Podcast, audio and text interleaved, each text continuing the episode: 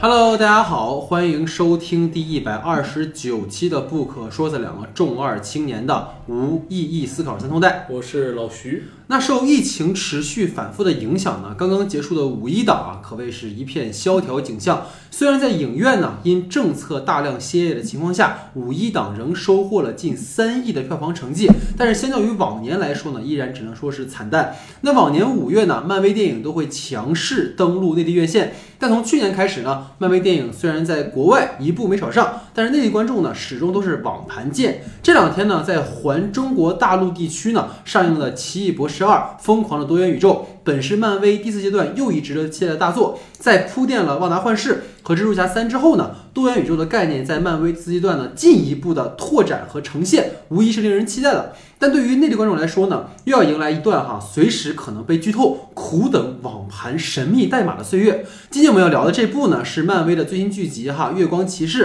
在旺达幻视、洛基等一众电影版人气角色的剧集相继与观众见面后，漫威呢终于推出了一部独立于 MCU 的单体英雄剧集，不用补课，无负担的看漫威，现在真的是太难得了。那本剧呢，从出播出后呢，便引发强烈的讨论和关注。但随着情节的展开呢，似乎又有烂尾的风险。很多观众呢，看完第五集，在感叹于啊这个强反转带来的冲击之外呢，也在疑惑这个前五集埋了这么多线，最后一集能收好吗？那么这部剧到底是否有大结局，给观众一个相对圆满的结局呢？究竟是否又是一部虎头蛇尾之作？让我们今天来一起讨论一下。那惯例呢，还是先来介绍剧集的基本信息哈。月光骑士的导演有三位。其中呢，这个艾伦·穆尔黑德和贾斯汀·本森两位导演呢是长期合作的老搭档，二人呢曾共同制作过《无尽》《八十一号档案》等片。另一位导演呢是曾凭借《阿米拉》提名第七十八届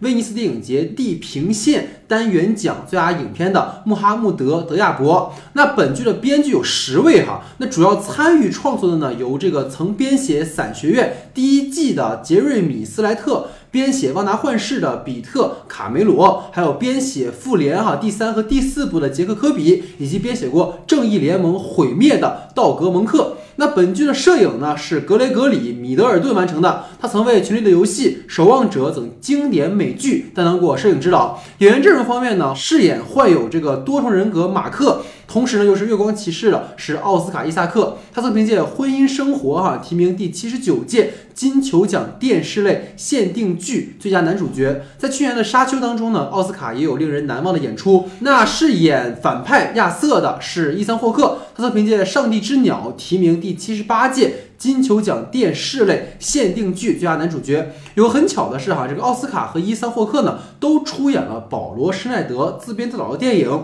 前者呢是《算牌人》，后者是《第一归正会》。那饰演莱拉的是梅卡拉梅维。他呢，之前主要活跃在美剧领域哈，曾出演过《联邦调查局》《拉米》等剧。那值得一提的是呢，这个饰演马格特的啊，这个加斯帕德·尤利尔哈，他曾凭借《世界尽头》获得第四十二届法国凯撒电影节的最佳男主角。那今年一月份呢，因花雪时哈，这个为了头盔导致意外身亡，享年三十七岁，也是 RIP 啊，在这纪念一下。月光骑士呢，根据斯坦李创作的漫威漫画经典超级英雄改编而成。讲述呢患有多重人格的马克史贝特被月神复活，成为月光骑士，为阻止阿米特祸害人间而与其对抗的故事。节目开始之前呢，惯例还是希望大家多多关注哈我们的微信公众账号 S D 的光影不污。据传呢，五月十八号上半年的爆款电影由杨紫琼主演的《瞬息全宇宙》就会放出资源，我们会第一时间制作相关节目。下周呢，我们会推出哈疫情下专访特别节目，请回答二零二二系列的第二期，欢迎大家持续的关注我们的节目。公众号的具体名称请看节目下方的简介。另外呢，加入我们听众群的朋友，可以在公众号的后台留言，会有人拉您入群。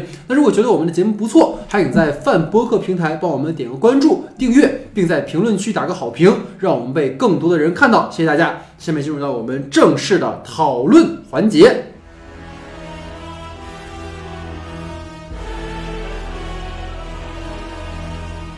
好，那下面进入到我们正式的讨论环节啊，因为我们是讨论剧集，所以就我来统一抛话题，然后我们一起来聊一聊哈。那我们今天的第一个话题呢是这样的啊，那这个作为漫威自旺达幻视以来呢首部。独立于 MCU 的超英剧集有哪些亮点啊？先听听老徐你的看法。对。对，首先我觉得非常值得称赞的一个部分嘛，因为我们这个讨论的是亮点，嗯，所以我觉得他是勇于不敢于不去做和 MCU 宇宙的联动，踏踏实实的去做好月光骑士本身的这个内容，因为我觉得这个是在呃复联四结束之后开始推出网剧剧集之后，和旺达幻视也好，包括冬兵啊和。呃，猎冬兵与猎鹰啊，这些里面他一直在做这样的彼此的联动，包括他们出现的很多角色是在以往的呃 MCU 的宇宙里曾经出现在大荧幕上的角色。那么引入一个月光骑士本身大家很陌生的一个 IP 的时候，我觉得这个代入感啊是非常重要的，就是你能不能看进去这样的一个角色。当前面漫威的标识开始显现出来的时候，你能不能瞬间和这个呃漫威这样的一个角色产生共情？我觉得这一点至少在月光骑士的刚开始的时候是。特别主要或者重要的，对，因为我觉得它和我们所谓之前呃没有进入 MCU 宇宙之前在索尼的蜘蛛侠一样，其实他更多展现的就是一个邻家男孩的这样的一个气质。嗯，那么我们在呃月光骑士一上来的时候，其实就是一个很工薪阶层的一个有点傻傻的一个这样的一个上班族。但他对对对，就是刚才 Steven 的那个角色嘛，就刚开始的时候，虽然围绕他的故事是有一点点呃看起来很离谱的，但是哎，你慢慢跟着这样的一个人共情往下走下去之后，你才发现哎，这个人身上其实还。隐藏着很多，当然了，我们可以说，呃，他的整个套路的实现还是有一点超英化的。但是，就是包括我们刚开始的一个平凡角色，然后慢慢慢慢发现超能力，然后走向一个呃超英的这样的一个角色。但是，我觉得能够在这样的剧集里看到一种与之前的那种慢慢割席，然后做好自己的这个本身角色这一点。我觉得是完全值得肯定的。虽然呃，月光骑士的主线漫画里啊，是和 MCU 宇宙里有大量的这种串联，但是在现在提供的这个剧集里面，我还是觉得嗯挺可贵的。嗯，那么其次一点，我觉得这里面展现的一个月光骑士，就像我刚才说的，他并不完全算是一个非常超英的一个人物。虽然他的核心目的地是要去拯救世界，就是依照孔苏的方法拯救世界嘛。但我们可以知道，其实里面孔苏他也不是一个完全。的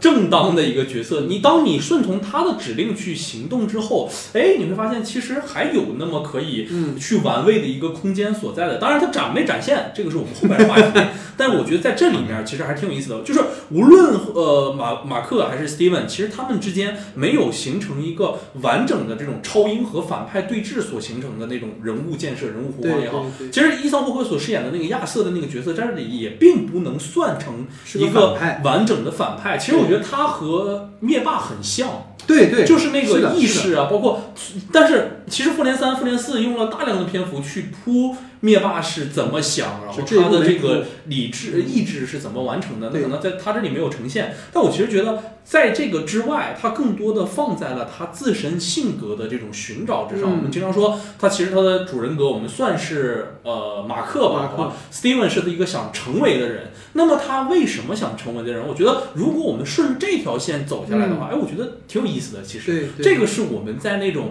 超英的大格局里头，拯救世界的大格局里，不太能见到的一种方式。而且这个。过程其实很讨巧的，在他把两个人格的和解，这个是形成了他的一个最大的一个重点了。嗯，而且这个其实放在以往的超英电影里啊，我们所谓的那些呃蝙蝠侠呀，包括钢铁侠或者是美队雷神这样的片子里，它其实需要大量的人物关系和现实冲突去构建起来一个这种的自我和解的也好啊，或者是自我认知，我关于一个呃超级英雄就一个人就十个人这样的一个电车困境的时候，给出大量的这种困难选择的时候。才会让一个超级英雄有所进步，一个人格有所变化。但在这里，他引入了这样的一个呃多重人格，然后包括他想成为的那种善良的人的时候，你会发现，哎，其实反倒让整篇剧集让刚开始看来的时候，观众们还是蛮有代入感的。但是我觉得这一切我现在提到的这些亮点，可能在他最后的呈现里。都是浅尝辄止的，也是问题。但是对，也是他的问题。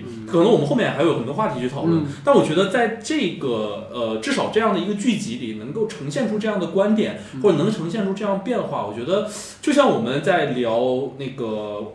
洛基那一期的时候，我们曾经说过嘛，我们觉得他就是在做一个颠覆也好，或者是做一个跟当下不同的这样的一个语境的，或者跟我们跟说跟以前的 MCU 宇宙完全不同的那种，嗯。英式超英世界的一个建构方式的时候，我就觉得两个其实是一脉相承的。嗯，他更注重去寻找，呃，包括我们所说的这种人物自身的弧光也好，或者是他面对于这个世界之后所做出的抉择。就像我们那个时候说，我们一直特别期待有没有人能把呃复联四之后的那段事情讲清楚、讲好。包括带来的那个问题，就是把呃人们拉回到消失的时间之后，然后又回来之后，就是时间管理局的，包括其实很多对烈日冬烈日冬兵的时候也在讨论这样的一个一个事情。其实我觉得这都是非常有意思的一个话题，也是值得我们去讨论的一个话题。我觉得这些至少在这次的月光骑士里也看到了是有一些亮点吧。对对，我觉得就接着你说，我觉得有一个点很有意思，就是它为什么不是一个传统的起源故事？就是其实如果看过后面几集就知道，我们开始观众认同的那个 Steven 的视角，其实是一个分分裂出来的人格。嗯，就是其实他并不是主人格。对，这种处理方式其实它会让观众在第五集闪回的时候，当你知道呃 Steven 不是主人格的，你其实会有很大的一个反转带来的那种冲击力。而这个其实是。我们过去所认同的一个超英电影，是一个英雄，他要先，他可能会先否定自己英雄的这个身份，然后就像蜘蛛侠一样，我承认我能力越大，责任越大。但这里面是，其实我们跟随的是一个分裂出来的人格，他能不能正视自己的身份的问题。嗯。就它本质上并不是超级英雄电影，对对对，它其实有一些对，晃就其实马克才是超级英雄，对对对对，就是马克的故事才是应该，而且但你会觉得他没有把这个事儿放得很重，就是你看马克真正成为英雄那一天，反而是他们俩在第五集闪回到过去的时候就那么看了一眼而已，他并没有把那个就是当年他濒死然后被月神勾引然后成为英雄那个事儿，其实是过去超级英雄电影里面最重的那一笔。哦，你是这么理解的？对，形成为对，但实际上他在第一集里用 Steven 的视角去讲，他就是告诉你说，我要讲的不是那个超级英雄的电影，我要讲的其实他人格之间的，或者是说这个就是有一类电影，说是当年马丽斯特就是人物分析类的电影嘛，嗯，它是人格之间如何和解，嗯，反而是当我们认同的 Steven 成为月光骑士出现的那个时候，他就像死侍一样，嗯，就是一个很逗逼的角色。他其实跟这个英雄叙事本身其实好像没有那么大的关系，对，所以它这种可能是借由你说这种割席，我觉得是有趣的，对对对对对，因为过去超级电影，你说他，你就是我们不过在这部电影里，它是剧里面它是人格是明确告诉你有这么一两个人格，但其实过去超级电影其实是我们如果硬说的话，主人公也是有两个人格的，就是成为英雄前和成为英雄后，对对对，但他其实讲的还是。怎么成为英雄？对对对对。而这里面其实是 Stephen 对于英雄这件事情本身，他没有战力的。对对。他就是一个认识都不知道。对对对。他只会打嘴炮，其实。对对对。他唯一一次想帮人的时候，结果把自己掉掉到沙沙子里面，差点就石化。所以这个是我觉得这个剧里让我特别惊喜的一个点，对对对，所以跟你分享这样的一个一个事情，然后再就是可能在第四集里出现的这个三个时空的这个设定，这个其实很像什么？当时很多人看到第四、第五集的时候，就觉得它很像是《旺达幻视》的八九集，应该是，就是《旺达幻视》后面有一段也是讲汪达就是回到了过去的那个。他受创伤的那几个时空嘛，然后去回忆，比如包括斯塔克的那个炸弹、导弹啊什么什么的。这里面其实你看，它呈现了三个时空，一个是马克生前的现实时空，一个是死后的冥界，还有一个就是我们开始以为是阿米特创造的一个精神世界，但其实大家各位可以回忆，就是当时在四五六集反复出现的那个类似于精神病院的那个场景。一开始大家都猜测是阿米特为了占据马克的身体，故意创造的一个精神世界，但其实后来就是。我们发现其实不是，因为当那个艾米特失踪呃不见了以后，那个世界还是存在的。所以他们说那个世界其实是在西方宗教里，就灵博界的这样的一个呃存在，就是它等于是地狱的第一层。嗯，就如果你能通过这个审判的话，你可能就可以活过来；如果你通不过这个审判，你可能要下到地狱，你就死了。嗯，所以他最后其实是给了一个，就是他从那个那个时空里啪跳回来了嘛，就是你失败了，我赢了。嗯，所以这个设定，我觉得他这种不同时空这种跳跃而进行的这种叙事的方式，其实是我觉得很大胆的一个展示。对，对，这个是让我觉得他跟过去，但是有一个点，一会儿我们可能会再聊，就是会让人看着有点乱。尤其是那个他的那个灵博界和冥界的那个穿越，我因为他们两个人在那个建构那两个场景的时候很像，嗯，就你记得他一推门出来，然后那个走廊就就进到冥界了，然后又回到那个房间里，就是那个那个那个发动的机制，其实到最后我都没弄明白，所以我也蛮好奇，就是对这个点你怎么看？就我相信很多大家可能无论现在听不听节目的朋友。都会有点困惑。其实，其实我觉得他那个就是等于说他那个那个那个精神病院或者也好，或者是说那个结界，对，他其实是在那个船之上。对，冥界在船之上。对，它就相当于是冥界的一个入口嘛。因为呃，那个呃，河马神他负责的是把人们引到冥界，做一个摆渡人的这样的一个选择嘛，对吧？这三个字不要提。对，而且其实我们我们可以这么想啊，就是。它其实相当于是，就是我可以换一个比喻，就有点像孟婆，就是把人引入奈何桥。对。那么精神世界，我觉得对于马克，尤其像这种多重人格分裂的来说，它就相当于奈何桥的门口。对对吧？他把你引到这儿了之后，那你通过奈何桥的过程，可能就可以理解为河马神为你摆渡的这一条船，在船船上完成了审判之后，我再决定给你送往冥界，还是那个至高之界，我们所说的那个芦苇之境，就是彼此之间是存在这样的一个区别吧。我其实觉得他可能也像就是。呃，中国的神话当中，或者各地的神话当中，都有一个缓冲之缓冲的地方嘛。我们要在这里去判断你也好，或者是你和前世的一个割舍也好，在这里完成了之后，我们再去到下一个层级。对，但就是他他反复的这种跳跃，就是感觉他没有很好的连接起来，尤其是最后又给到那儿的时候，你就会觉得有点奇怪。嗯啊，我觉得这个这个其实就联系到我们的第二个话题，就是因为。这个剧，因为老徐你也提到，它是漫威目前最短的一个剧嘛，对，所以相较于其他剧集来讲，在时长缩短的情况下，它其实是一定上会牺牲这个叙事的完整性的。而对于这个剧来讲，它最应该处理好，就是刚才我说到的那个点，就是。多重人格的这个处理能不能把它变得更加的和谐？但实际上，我会觉得这个在这个剧里呈现的是有一点遗憾的。所以引到我们第二话，就是剧中的马克，他因为多重人格，所以他其实是一个不可靠的叙述者。对，他很像是在小丑那部电影里面的那个阿 Sir，就是他真的跟那个女孩约会了吗？这一切是他的想象吗？他是不是一直在精神病院里呢？对，就是这种所谓的不可靠的叙述者而产生对于观众的。认知故事本身的一种错位，其实在这个剧里是存在的。这种设定在第一集里面尤为多了，通过剪辑和情节的省略来完成观众的代入。就是你一开始，呃，史蒂芬突然就失忆了，然后发现自己在车上，啪一失忆，发现自己在床上，就这种呈现其实是很有趣的。但这种设定在后段，我觉得。虽然偶尔有插入，但是它其实是没有贯彻到底的。所以相较于其他关于可能多重人格出现的这种影视作品，在这一点上，这个剧的呈现如何？想听听你的看法。对，其实我觉得大家所所有人看的这一个最迷惑的地方，一其实一直就是那个消失的那个人格，就就是其实马克和 Steven 的转换，我们是能看清的，那个不算太。就是太干扰我们的整个的判断，我觉得最干扰我们判断的就是他忽然完全的消失，就是引入 Jack 的那个片段的时候，其实。这一个点是我我到现在为止其实一直是最最有芥蒂的一个地方，因为其实我们所说你在这里引入的这个我们所谓不可靠的这个叙述者，你把全篇最重要的这个戏份放在了这里，对。吧？杰克他出现了，无论是在阿尔卑斯山的时候，对。埃及的时候，甚至最后的那个开罗的那个市集上的时候，把最高潮的戏最高潮的戏其实都在他们的这个身上。很多人都说嘛，就是这个打戏不够，然后断片来凑。其实这个断片我们就可以理解为人格上的这种剪辑和省略，那你在最关键的地方剪辑和省略之后。结果你去解释这个过程中的时候，你把它放到了整个剧集最后段落的一个彩蛋之中。是的，那我觉得观众一定没有办法走进你这样的一个角色之中。我怎么和他能代入呢？我已经充分的理解了 Mark 和 Steven 的关系。你给我解释了 Steven 是怎么诞生的，怎么产生的，他们甚至是怎么和解的。这个过程我都能理解。但是一直隐藏的那个第三个人格，其实破坏了我们整个观影的一个感受。就像我们所说，你可以不去找一个，我们可以省略省。省略，但是你一定要给观众的一个基本信息是我们这里为什么要省略，对吧？或者是你这样的一个省略的用意在什么地方？你你至少就是我可能一不说，我二不说，但是我在呃其余部分的时候会把这个三掩掩埋过去。就像我们大家都在是讨论的一件事，第四集里头明显出现了一个血红色的那个棺木，大家一直都说第三个人格不就关在那个里面吗？其实他出来了，对，但是。那个东西，如果我们真的去解释的话，为什么他推开了 Steven 的棺椁，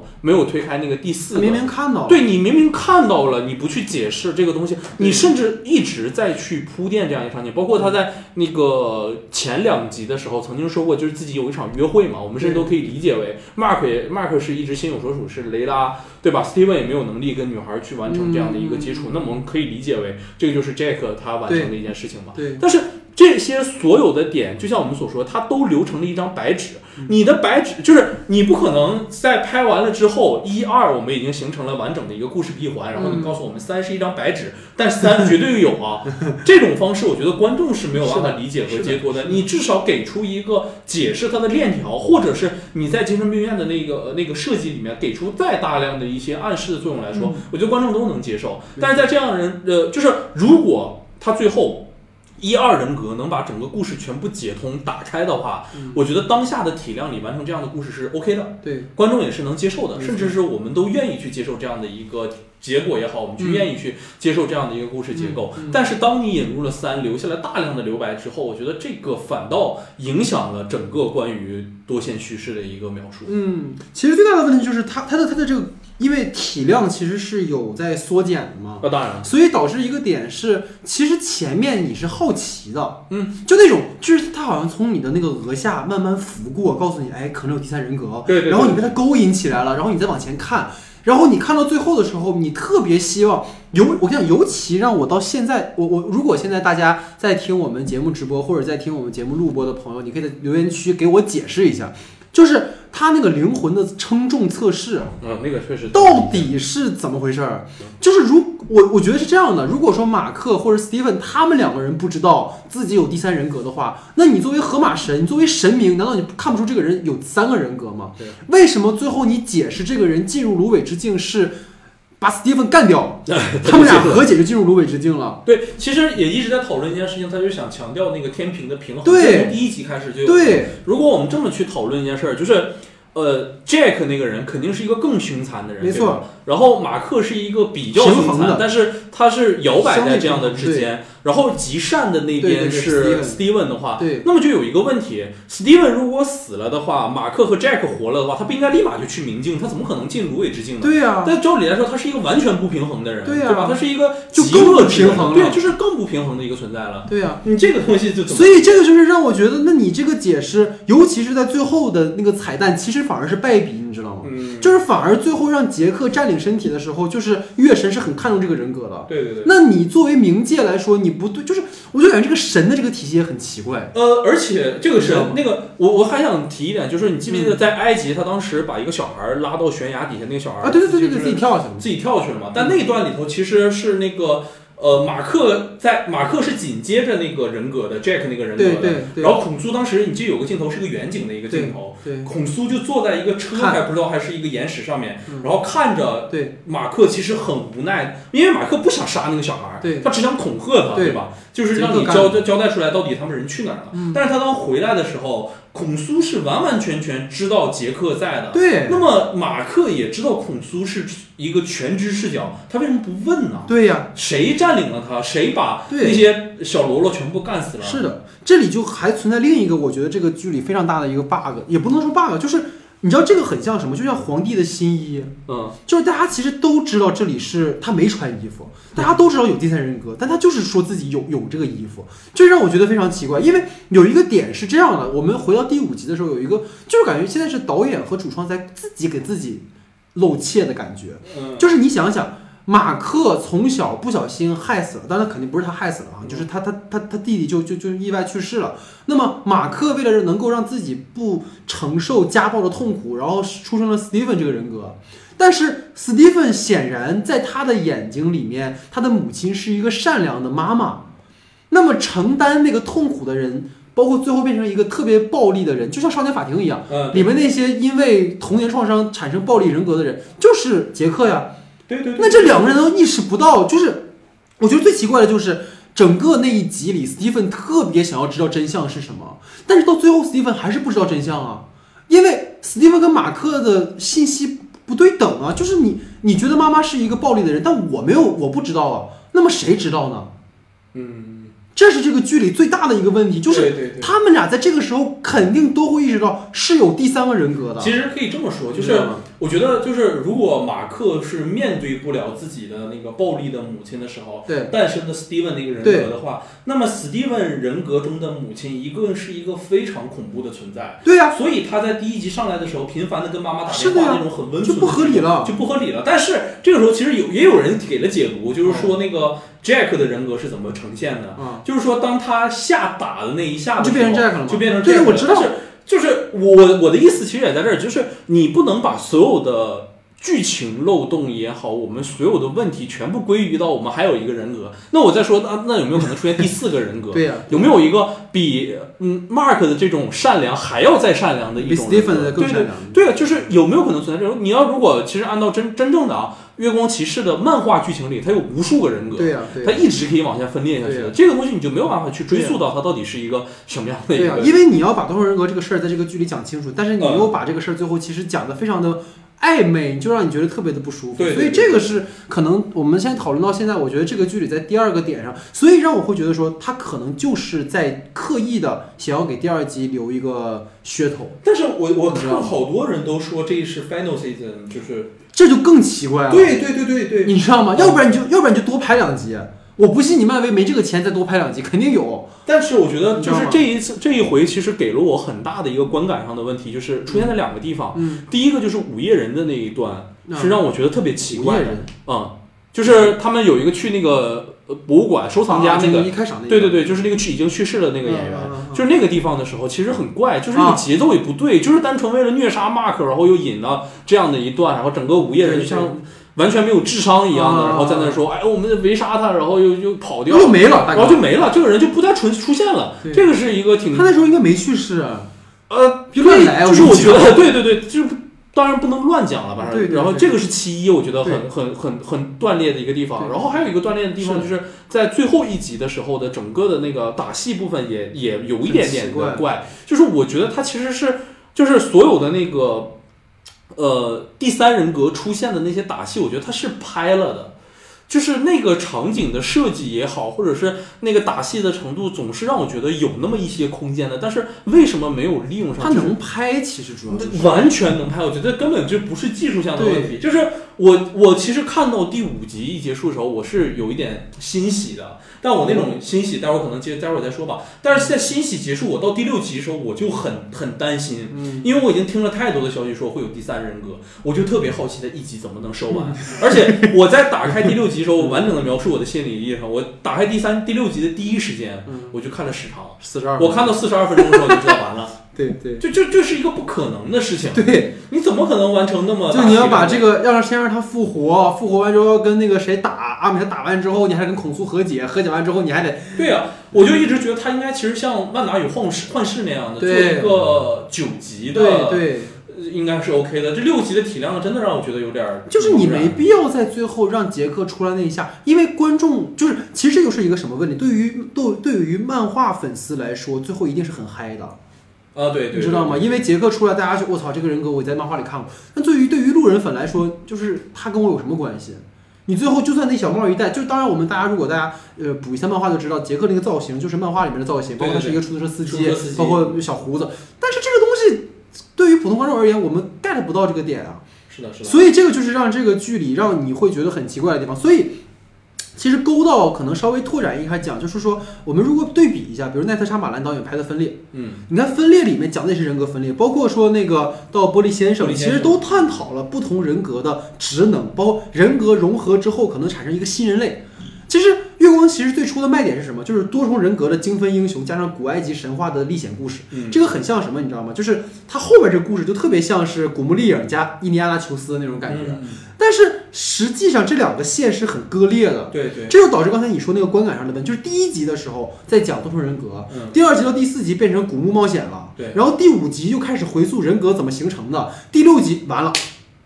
都讲不完，对，所以这就是这个剧可能草草的给他铺开两条线索，但是最后又收不回来的这样一个问题。就是，其实他一二集的时候的那个心理惊悚部分做的是做的很好，棒的，对，我觉得是，包括他所埋的细节，就是你单看一二集的时候，你是有非常强烈的这个兴趣跟他走去，他其实融了太多东西，心理惊悚、超英，对，探险、对，寻宝。对，埃及神话这种东西全都在，类型都太冗杂了。到最后的时候，我觉得就是一个不可控就形成了。对，而且第一集里其实他特别用心，就是我觉得大家为什么当年当时看第一集觉得好，是因为他第一集里没有试着讲英雄故事，嗯，第一集到结尾才出来那么一下，就没出来。他整个前面讲就是 Steven 他他的日常生活，他多么受这个东西困扰。包括我觉得他写的特别好的一笔是，他每天会到广场上跟一个做行为艺术的一个老头聊天儿。对对对对对。哦，我觉得那个太好了，就是这个人他得多孤独。对。然后他也不会跟女孩说话，然后他也他唯一的兴趣就是就是跟那些古埃及的那些就。然后后来他就变成一个撩妹高手了。对，然后后面突然就就就醒悟了，然后跟莱拉哎呦就还接吻，然后被自己人格啪一巴掌，就是。会让我觉得有点奇怪，所以这个是可能在我们讨论多重人格的上面的一些呃问题吧。然后，我觉得依然是讨论关于它由于时长的这种缩减而探讨的第三个点，就是本季本剧到中后段的时候，很多的我看公众号也好啊，包括很多朋友都在都在吐槽说，它每一集都有几个降智时刻，就是什么降智，就是说角色突然就没有智商了，而且很多情节是。硬设定就是那种流氓逻辑，就是我要你怎么样就怎么样。这种情节，包括这种所谓降智的瞬间，其实是很大的槽点。所以想听听老徐有没有关于这些哪些想吐槽的地方？对，我觉得我好像可能把它全部说完哈，就是太多我们我们可以一个一个这么想要吐槽的了。对首先，我觉得就是整个埃及众神的这个降智有点太明显了，尤其是最后一集。呃，尤其是最后一集，就是就什么，就是我在我在我们这里力量是最大，就感觉欧西里斯已经被打傻。傻了，你知道吗？就是智商真的不够了。就我在我们这里是力量最强的，然后结果亚瑟在前面直接把他们所有酒神全部干倒。而且最关键的问题就是在那个时候，阿 Sir 还没有把那个阿米特彻底 解放。对，我你是怎么就是把九众神给全部干倒？而且就感觉是经费不足，然后那一段还不拍了。对，然后雷拉拉着他，我们怎么办？我是唯一一个办法来了，就是我们在这里的力量是最强的。我感觉雷拉那时候都要绝望了。对，就是你想，而且很奇怪的点就是那个时候后面大决战的时候，雷拉和月神的化身月光骑士俩人吊打那个就是亚瑟，这边众神打不 过一个拿着小棍儿的一个老人。对对对，而且其实里面我觉得最重要一点就是代理人这个角色设置啊，为什为什么？这个阿凡达阿凡达。就是有有这样的一个设计，就是有的代理人披。战甲，然后有武器，然后有的代理人蠢的就跟一个批判人，就是说，哎呀，我们上班族，我们众神已经离人类很久了，我们只是一个观察者的 身份。那河马神的老弟怎么就那么猛呢？这该不会是因为你想打造一个埃及女战神是吧？埃及导演，还有我们是一个欧埃及的超级英雄，这个包含私心啊，我们就不说了。就是我觉得他在这样的这种尝试上面完全不符合你的一个设定和逻辑。这个东西是最重要最重要的东西。你在超英片你怎么可能没这个东西啊？是的。你所有人，月光骑士有战甲，OK。呃，河马神的代理人有战甲，OK。那欧西里斯和那些人，他们凭什么没有战甲？而且他们都已经是代理人的化身，他们都已经被神附身了。对呀，你要么亚瑟进去的时候，你一定是拿住了他们的某些把柄。对。有一个很重要的道具出现，他们就像氪氪金石，然后对对对，超人。你像阿米特。他给了你这样的一个托付也好，或者是你释放他的时候有这样的一个东，完完全没有，什么都没有，就是这样的一个降职，这是第一个。然后第二个就是我刚才正好引到了，我觉得那个埃及超级英雄的身份，我觉得。他的出现，雷拉的那个雷拉的那个角色的出现，就一下子让我想到了那个神奇女侠。这个外形上是有神奇女侠的，其次还有一个就是他在面对孔苏的蛊惑的时候，他一直抛出来了一个问题，就是我要做自己的主人。Girl have have girls，我一定要做河马神的代理，帮助我自己。对，我一定要是作为一个女生的，对女生神的一个代理，我绝对不能做你们这些男性主神的这样，就是让你感觉他一定要特别。去强调一个少数族裔加上女性身份的这种议题，我说我觉得很够了。其实你把你的这个主线讲清楚就已经非常好了，是。而且你又融了一个这么强烈的，我要做一个埃及的超级英雄，让我觉得特别强行。对。而且这里还要吐槽一个点，就是跟你说的，就是月神，就是你本你觉得月神本来是个特别就是睿智，然后是一个蛊惑人心的角色，但是第六集的结尾的时候，当莱拉把他复活之后，莱拉他就跟他说。你男朋友已经死了，来当我的代理人吧？为什么呀？就就就一定要把这个人写的巨直男？就是让人巨讨厌他，就是我也觉得很不能理解。而且我就是觉得，如果我们这么去，就是刚才正好说到你这儿，我就想到一件事儿，就是我今天忽然在写的时候，我就在想，如果说就是孔苏蛊惑莱拉的时候，有那么强的一个能动性的话，他为什么最后能一点不着急？这个点你懂我的意思是什么吗？就是他其实不依靠马克，也不依靠 Steven，他最依靠的是那个 Jack。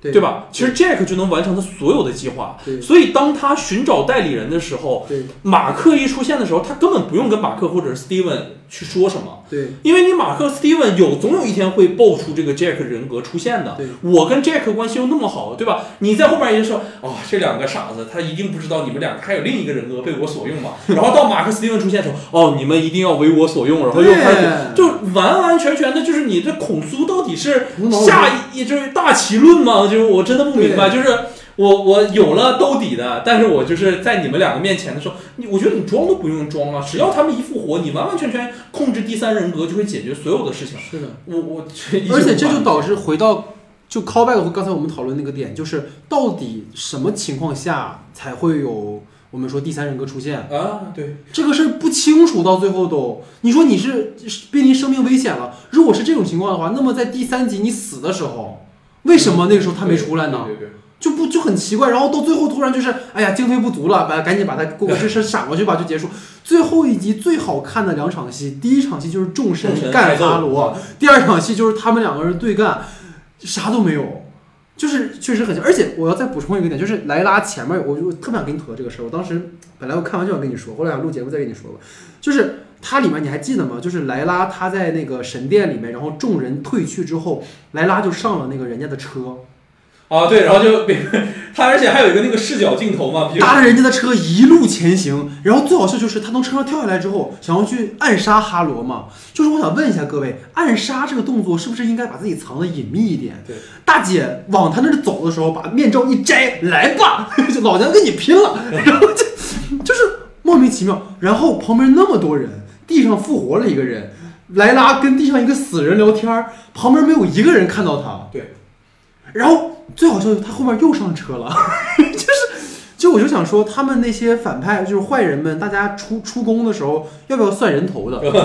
就是为什么这么大一个活人跟你们那么长一路车队，你们俩离这么近，你都看不到他？我觉得这个太强行了，一个面罩就能解决，就是生怕大家不知道我是个外人，你知道吗？就是这个太奇怪。然后到到埃及神殿的时候，一个人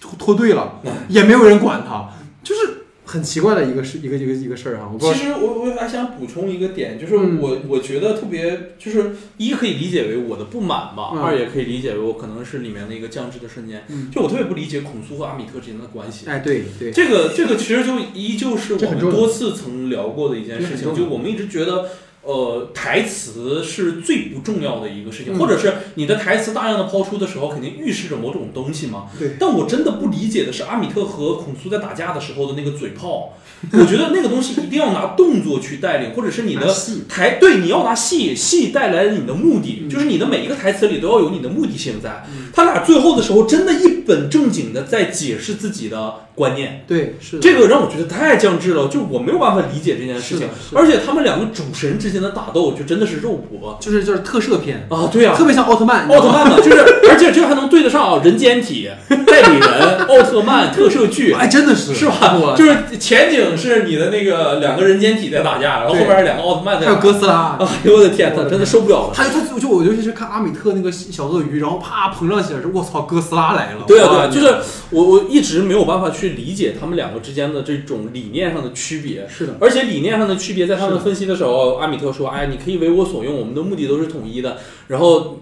孔苏就简单的点一个：“你是把所有人没作恶之前就杀掉了，但是我是为了到他们作恶的时候再给他们进行审判。”就这个东西，话题你再往下走一点儿就好，它就深了。对，但是你不走。这个事情你永远没有办法去探究它到底是什么问题，你们两个为什么产生这么大的分歧？孔苏，你巴不得阿米特死的这个点在什么？我现在不懂。对，而且孔苏，你说就是孔苏定为恶人的这个恶，是你要行恶之后。对，而且不，到底什么是恶？啊，对对对对，就我们有恶的距离了。你你告诉我什么是恶？孔苏定义的恶和我们常规在世俗意义上定义的恶有什么区别？其实孔苏一直在追逐的一件事儿，或者是孔苏一直想的一件事儿，只有一件事儿，嗯，就是找到哈米特，对，干死他，干死他。然后这个事儿其实还有一个特别伪命题的，就是你他从一开始不就想找到阿米特吗？但一开始的时候，其实他是知道亚瑟在找阿米特，他是阻止亚瑟去找阿米特。你怎么知道亚瑟能把阿米特放出来？你去找，其实他没必要找亚瑟。对你没必要找亚瑟，你就在那个主神殿门口蹲着就完事儿了。你让亚瑟去找吧，你反正最后。他和雷拉就直接上身，把亚瑟一顿暴锤结束了。对，而且这个 你俩就是你知道吗？马克和雷拉直接可以当众神殿的保镖，对，所有的问题解决了，你孔苏也不用那么着急了。对，对，而且就是感觉整个后半段他们寻找那个阿米特的所在地的时候，跟哈罗他们也没什么关系，没什么关系吗？那么其实如果把这条线去掉，他们单独踏上一段旅程 去找阿米特，是不是更好？而且他还有那个眼睛，还有那个那个那个赤甲虫，赤甲虫就是很奇怪。而且我觉得刚才你提到这个点非常好，其实我们可以稍微展开一点聊。其实你知道这个特别像什么吗？就是关于上帝之争。对，就是到底谁来定义善恶，谁可以掌握人类的生杀大权？嗯，他讨论的是这个。对对对。所以阿米特跟孔苏之间，你说阿米特在通过天平判断你这个灵魂中有恶的部分，或者是混沌的部分。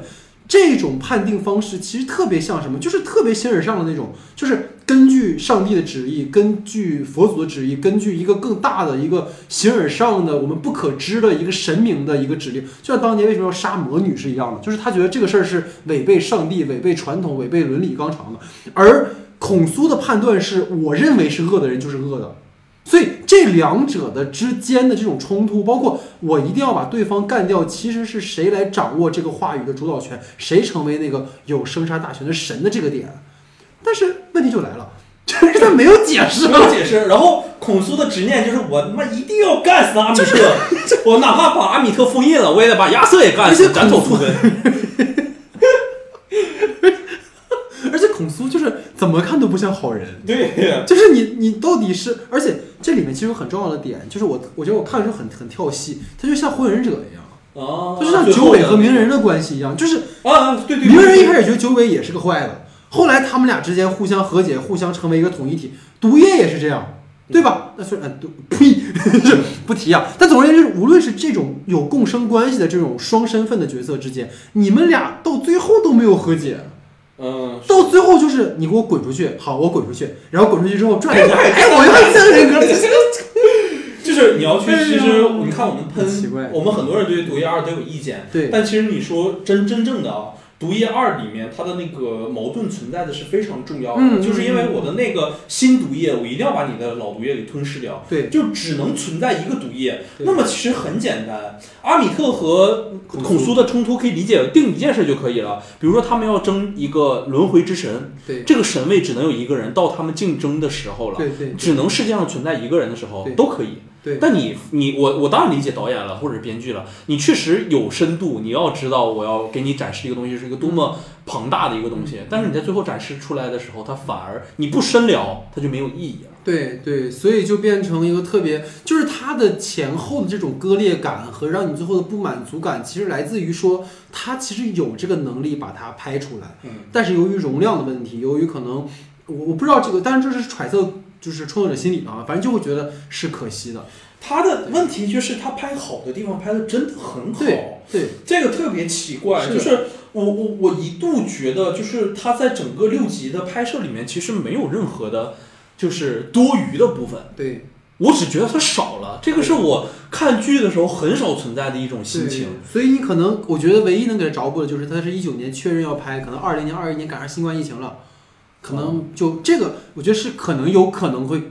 加入里面的一个因素了，就是要不然你也没法解释它到底为什么会这样。所以这是我们的第三个话题哈，我们吐槽了这么多。那其实虽然说了这么多，它有一些问题的地方，但其实这个剧还是有一些让我们印象比较深刻的，无论是集数还是场景也好。所以老徐，你可以分享有没有你印象比较深刻的，呃，好的一点的一些情节或者是集数场景。我觉得就是当前现在评分最高的第五集吧，就是他在 M D B 上回到过去的这些，对我其实觉得那里回到过去，过去，过去和未来都有的，就是我觉得它里面很重要的一个，它是再现了复联四的模式。哦，你想一下，其实复联四是借由时间的这样的一个概念，就是我们穿越时间，然后寻到寻找到以前的场景。那么在它里面，它利用了一个我们说灵博界也好，我们可以去重返自己的回忆。这一点，我觉得其实它百用不烂，就是这个的冲击力其实是蛮强的。因为对于过去，因为你作为一个从过去而言的未来的人回到那里的时候，总是能够发现一些新的东西的，包括去实现你的整个人物弧光的一个完整性也好啊，去体验不同的一个，就是我们面对于过去的情节的这种未知感。但其实对于这个角色在人物弧光内，他又是已经经历的一个过程，这种解构的感觉其实非常强烈的。我就觉得，就是复联四用的好，他在这里在反用，我就觉得这个东西是让我觉得非常精彩的，就是他不断的开各种各样的门，然后探寻到自己的回忆的哪个部分。这是其一，明白。但但我觉得稍微跟你意见相左，就是我懂这个东西它本身给你的冲击，但是有一个问题，它没有一个前后的比较，能理解我意思吗？啊，就是他原先在那个对，就是《旺达幻视》里面，为什么看到那个八九集的时候你会特别揪心？就我当时看到那个他家被那个斯塔克导弹炸毁的时候，我心都碎了，是因为你知道前面发生过什么。嗯，但是这个剧的问题是第五集虽好。嗯，但是你第一、二集其实从就是你前面完全没有铺垫过，他到底有可能遭遇过什么。但我觉得我这么看的原因是我把第五集当做一个部分来看，就是因为你去想第五集，他从一开始的时候，他在那个片头的时候，他就给你讲了一个那个呼山洞里的那个呼救声，其实就是他和弟弟去探险，对，然后弟弟死了，他回来，他妈在，对对，他妈这样一个过程，其实是他从那块儿的时候就已经给你铺垫了，有这样的一个预设，就是。他和弟弟出去，他活了，弟弟死了，这样的一个过程。所以，当我再去看到他中间的那中间那段具体的发生的某一件事情的时候，哎，我觉得能和前面形成一个这样的一个串联，让我觉得比较有意思。当然，你说的也对。然后还有一个就是我觉得最好的一个场景了，其实也是在第五集发生的。我觉得很多人都会选那个场景，就是。呃，奥斯卡伊萨克演技最爆炸的一个环节，就是当他的 Steven 的那个人格结束之后，痛苦的人格忽然觉醒出来，Mark 一瞬间从那种悲痛和痛苦之中，对，一下子进入到 Mark 的那种可能已经麻木，或者是已经变得能够接受周围的一切，变得就是他的。表表演层次是太丰富了，就是他前一秒还在抱头痛哭的自己的难过，自己没有办法参加母亲的葬礼，自己从门口离开，但是下一秒之后要面对的就是你要去接受这样一件事情，面对的是你刚才的软弱和痛苦要马上被抛除掉。其实。呃，他这里是用了两个人格来去实现这样的一个角色。其实说简单点，现代社会里或者是很多演员可以在一个人格里去完成这样的形式塑造。但是当他从呃，就是我们在剧里看到他从一个人格变到另一个人和这种。彼此的这种脱钩的感觉也好，或者彼此的这种脱离感，我觉得太厉害了。那种东西演都演不出来。就是如果你让一个人去演，哎，我可能就是家里亲人的去世，但是我进不去门，然后我离开了这个地方，这是一个非常它是一致的、一致的这样的一个表演层次。你可能在离开的就刚看的时候，你可能面无表情，但是你在离开的过程中开始痛哭。但是更精彩的就是你在痛哭结束之后，你要立马醒过来。这个事儿，我觉得给我们带来的，给我带来的冲击力太强了。就是你在以往的表演中很难能够找到一个合理的逻辑环境去呈现这段表演，嗯，但在这里是可以的。哇，这其实就是给类似于说像《多重人格》这样的电影就很有这种空间去展示。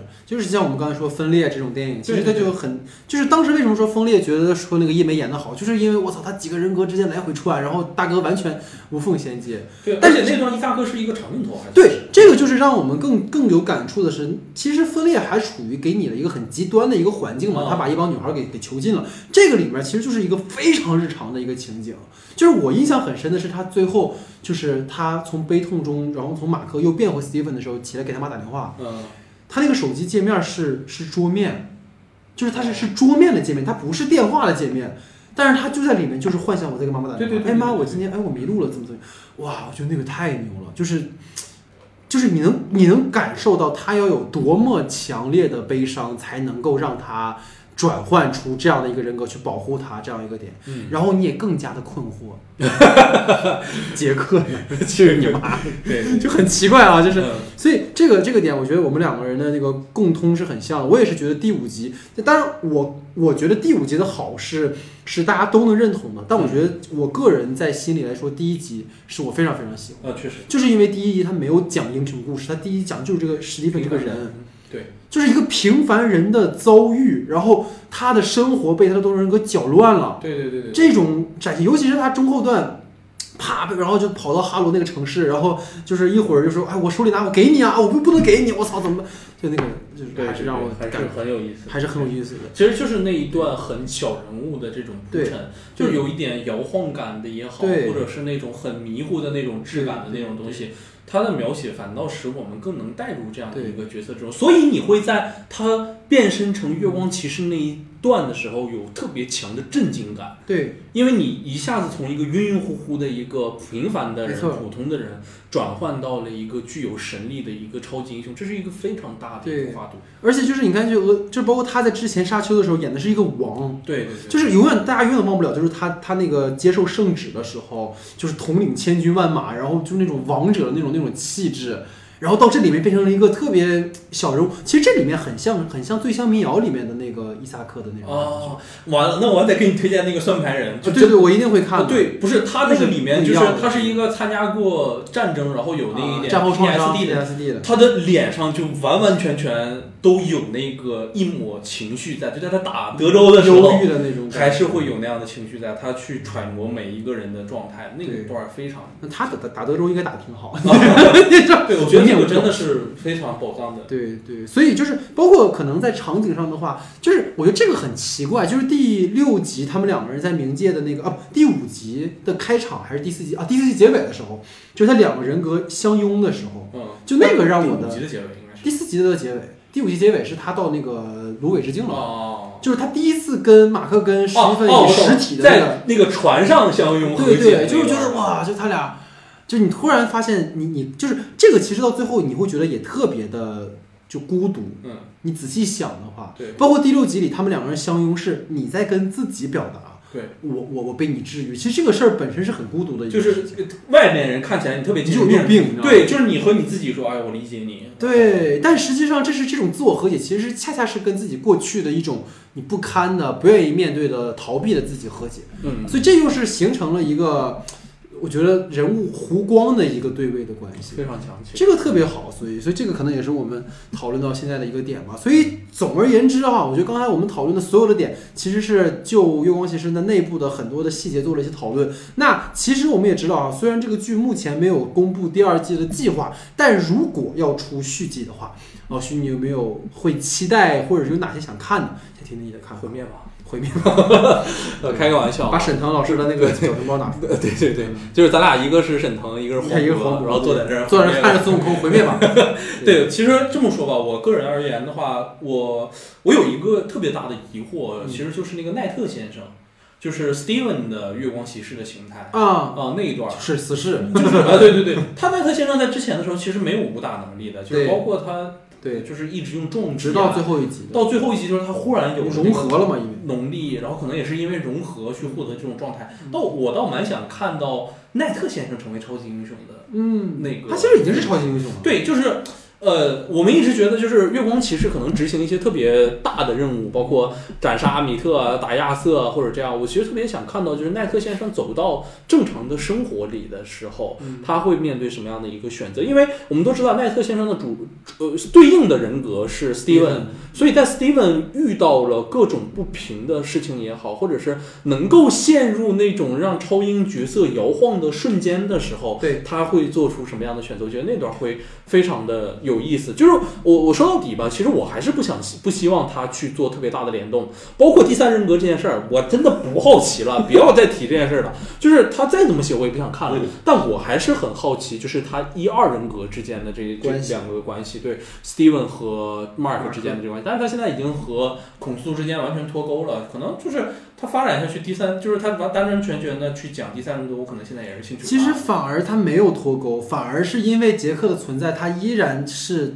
孔苏的化身，孔苏的化身，对，但是这个就是他还能不能变成月光骑士了呢？对呀，对吧？就很奇怪，而且这个就是他之后肯定会面临更大的一些危机啊，包括就是我听说漫画里面钢铁侠当时也跟他有一些关联。那这种还有天启呢，他第四人格是天启，那个就算了。对对，所以就是其实是很奇怪的，就是我觉得其实更想看到的是三个人格之间的这种互动，如果真的存在的话，尤其是你会很好奇杰克该如何跟斯蒂芬对话。他们两个人是对话不了的，一个一个极恶，认为就是人性本恶，一个人是人性本善，所以一个用西语，一个用英语。对，哦，我觉得这个也很牛逼。我觉得就是奥斯卡他整个在语言的表达的这种转换，美音强，音音还有对对，就是特别特别好。所以这个其实是我觉得，如果有再有第二季的话，我很好奇。而且如果他跟其他英雄会有交集的话，会是什么样子？其实你会好奇。嗯，但是这个好奇还是。我觉得要先把这个故事本身讲好了。现在就是你最后，我就是，而且很奇怪。我说你他他说最后一集的时候，那个结尾的彩蛋里，他们不是在现实世界，嗯，他们其实是在又是一层那个那个那个所谓灵界中间的那个，那就很奇怪，你到底是什么情况？我觉得当分析很多了嘛，但是对对对对对，我我觉得彩蛋里给我最强的一个细节啊，就是我很喜欢的，就是。那个奥斯卡伊萨克把那个亚瑟推进去的时候，嗯，他把把那个轮椅啪一甩，一踢翻了。我我也不知道这是有导演设计还是演员设计。如果这是演员自己演，我真的觉得他是揣摩的那个意味已经太深了。他的理解绝对是已经超越了整个文本之上，就是太强了。这个演员就特别想看他的大群打一架，你知道吗？有点变态啊！所以所以这个是一个，再有一个，我觉得其实这个也，我觉得不是这个剧能承担的，就是我刚才说那个孔苏的那个行为的正当性的问题。我已经把它。理解为精神病了，对，孔苏就是精神病，一个大男权的精神病，知道吗？就但是我觉得这个其实是个挺有意思的，而且还有一个事儿，其实特别特别让我疑惑，因为他们很多人揣测，其实到最后的时候，可能他会跟雷神四有勾连，因为雷神中的那个四里面那个屠神者就是专门来屠众神的嘛，屠埃及众神还是就是屠就是屠神。啊，就是屠神，就看哪个神就干的，但就感觉最后就是，而且啊，对我刚才有个点忘说了，稍微我给你补个，就是。你会觉得化身比正神强，对对对对对，尤其最后一集的时候，你看那个杰克把哈罗都打没了，然后那边阿米特。阿米特把孔苏干的，而米特和孔苏他俩就真肉搏，你知道吗？这两个人神呢？你看人雷神还有个锤子呢，你就感觉孔对孔苏拿的那个魔杖就是个棍儿，对，所以刚才这就是以上就是我们对于这个剧主体部分的讨论哈，嗯。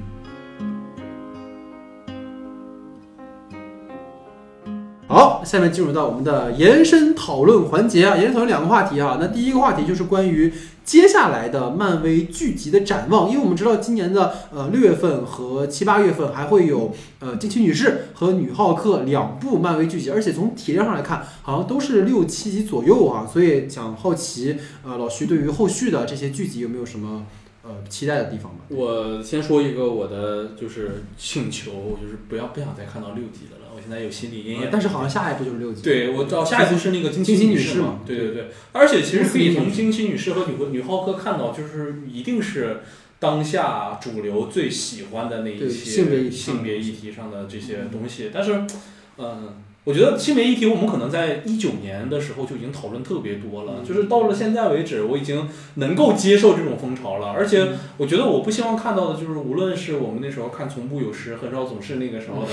呃女性电影也好，就是我希望的是，他能在这个议题上不要再单独的去杀男人了。就是我希望他能够找到一些很不错的利益的点也好，或者是对于当下你们我们的社会议题，或者是关于我们现在的一些热点议题，能不能有一些更新。的一个探讨呢，就是，呃，一是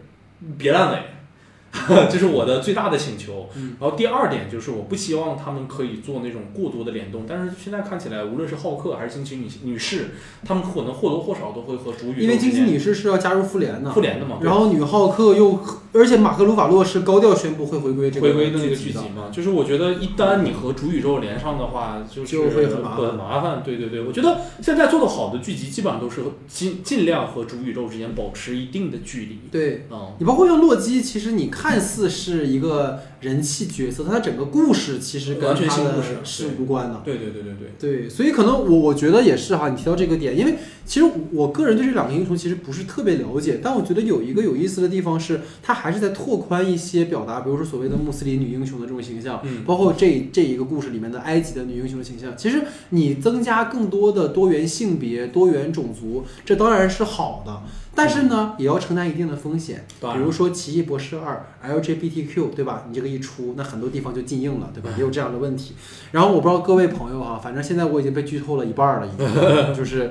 基本上该看着都看着了。就是你基本上，如果你看过《What If》的话，你就不用看《奇异博士二》了。就我我的大概是这样啊，就大家尽可能提防剧透吧。我觉得说实在话，就目前来说，我更期待《洛基二》。对我更期待洛基的下一步，但是这个估计还得且等一阵儿。然后今年的，其实我觉得今年漫威的电影比去年会更值得看一些，至少娱乐性来讲，我觉得《奇异博士二》和《雷神四》都挺值得看的。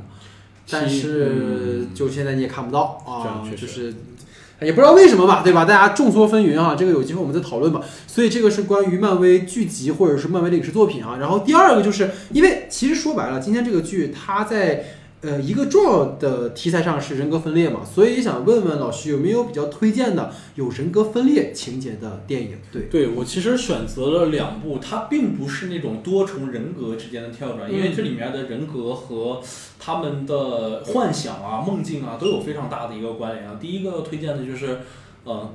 可能大家会很意外啊，就是洪长秀前年的作品《引荐》哦，Information 那个片子，对。呃，我是真没想到你会提到洪长秀这里面。呃，不不不，其实他很有意思，他就是在一个少年呃一个归国的一个马要出国的一个少年的梦境，嗯，引出了他对于不同事件的一个看法，嗯，和他在那个语境之下想成为的一个人。而且其实所有的那里面有一个非常重要的一个情节点是什么？就是所有的进入梦境和梦醒都有非常明确的旨意，就每一段其实都有这样的一个沉浸式的一个过程。嗯，而且当你去把所有的这种关系捋清之后，为什么他要引荐？其实就是里面出现了一个介绍人，这个介绍人的身份让他不，当然，大家，首先啊，不要把它想成一个巨强情节的一个影片，是你回头去看的时候，你才会觉得里面的一个奥义所在，就是它里面利用这种介绍人的身份完成了一个。呃，我们所谓的这种中青年呢，对于自己身份的一个迷茫，这种想出国、想去进修更好的知识，但不得面面对的一个现实环境。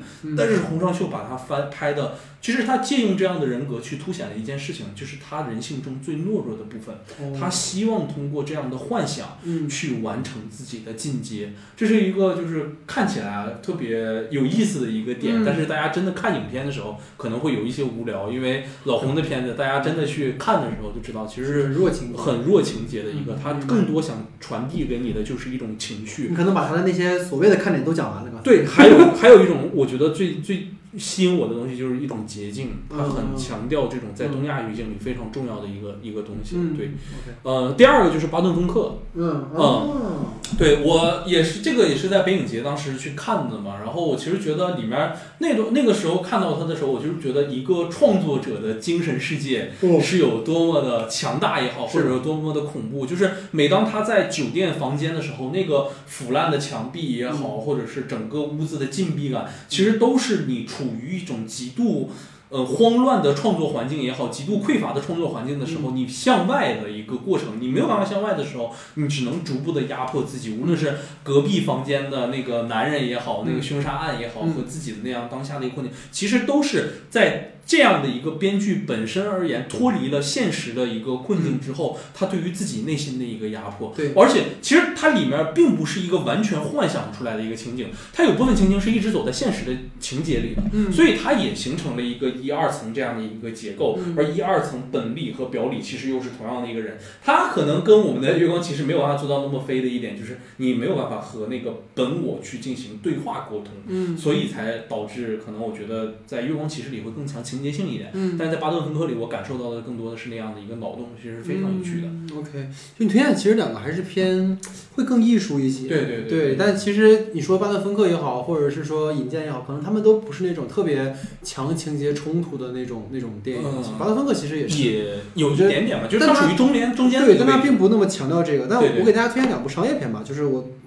我后来才发现，有很多当当年你还没看过电影，就是没太看过电影的时候看的电影，反而都是这种很强情节，然后用这种所谓多重人格做一些呃戏剧冲突的电影。我可以大胆预测一下，有没有诺兰？没有诺兰，诺兰，诺兰有人格分裂的电影吗？记忆碎片不算吗？记忆碎片不是人格分裂，记忆碎片人家是那个记忆遗失。他不是多重人格，都是追随呢？追随不也？追随也不是多重人格，追随人那个是个小偷，他只是自己在故意故意的去。对，但是我觉得有这种记忆的寻找的，但他没有病理上的那个自己的那个，就是这个是他就是月光，其实也是故意把两个人格通过记忆的丢失来分人格，但实际上记忆碎片跟追随，他只是通过这种叙事方式，其实他俩得的那个病理上的并不是这个。然后我推荐的话，其实是一个是马丁斯科塞斯的《禁闭岛》。嗯，对，禁闭岛是一个哇，当年真的是看的我就欲罢不能。当然，当年是冲着小李子去看的。但我觉得禁闭岛最好就是你全程跟随着这个你以为可靠的试点去进入到这个岛上，你以为你在探寻真相，到最后翻过来。尤其在中间有也跟我可能跟引荐不一样，我只是稍微就举例，它有很多类似于说小李子的那种梦境的镜头。他其实有试着交代说，其实他本人才是那个病人，才是那个患者。嗯，但是他随着这个故事的展开，又似乎他在结尾给你了一个多义的一个开放式的结局，就是两种可能性，一种可能是。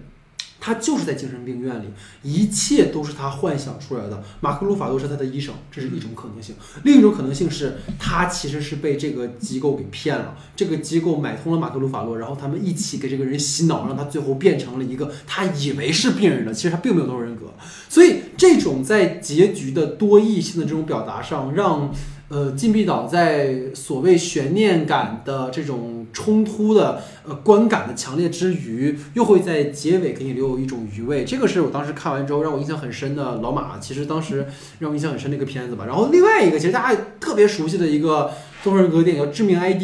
啊，这个太熟悉了，就是在一个你自以为是在一个大雨夜的一个 hotel 里面，然后十几个人在一起玩杀人游戏。结果你发现是自己的人格在杀自己，然后这种 很变态，但是很好看，是吧？就是也没有什么不需要动脑子啊。我觉得这个片子就是看完之后，你就能感受到导演在设定这样的一个呃这种处理的方式还蛮有趣的吧。其实包括你要说偏艺术点的话，其实穆赫兰道他也算有这个上的东西的人，因为他主人公他也是分裂出来了不同的。在他梦中和现实中的两个人不同的人格的这种处理方式，所以这一类的电影，其实最后我想跟大家分享一个，呃，怎么说呢？一个小故事吧，就是一个老徐分享，因为我应该之前跟你讲过，就我之前去美国交换的时候，然后我当时的搭档，他当时的一个一个一个朋友吧，就是其实就是多重人格。然后这件事情，他当时跟我说的时候，他其实很羞于启齿，他觉得说，呃，大部分人是不相信这件事情真的存在的。对，所以他说，包括，因为他跟这个人的，就是他这个朋友的关系很近，他就会觉得说，可能这个男孩是为了接近自己，所以故意在装自己有多重人格。但实际上，随着他们两个人相处的时间越长，然后他发现这个男孩。总结出了自己身体里的十个人格，而且每个人格都有人物小传，每个人格都有自己的故事。然后当他跟就是喜欢这个女孩的这个人格是 A 人格，但是他平常跟大家交流的时候是 B 人格，B 人格并不记得 A 人格跟这个女孩表白过，大家听乱了吧已经。所以就是当我真的听到这个故事的时候，他说哇，原来真的存在这种，因为我一直以为这个是。杜撰，当然可能当呃当你认为这件事情不可能发生的时候，最有可能的情况是你的认知的狭隘，因为你还没有遇到这样的情况。所以我真的听到这个故事，我就啊，原来真的存在这种状况。然后真的人格之间是不会共享记忆的，就像《月光骑士》中一样。所以有着这种。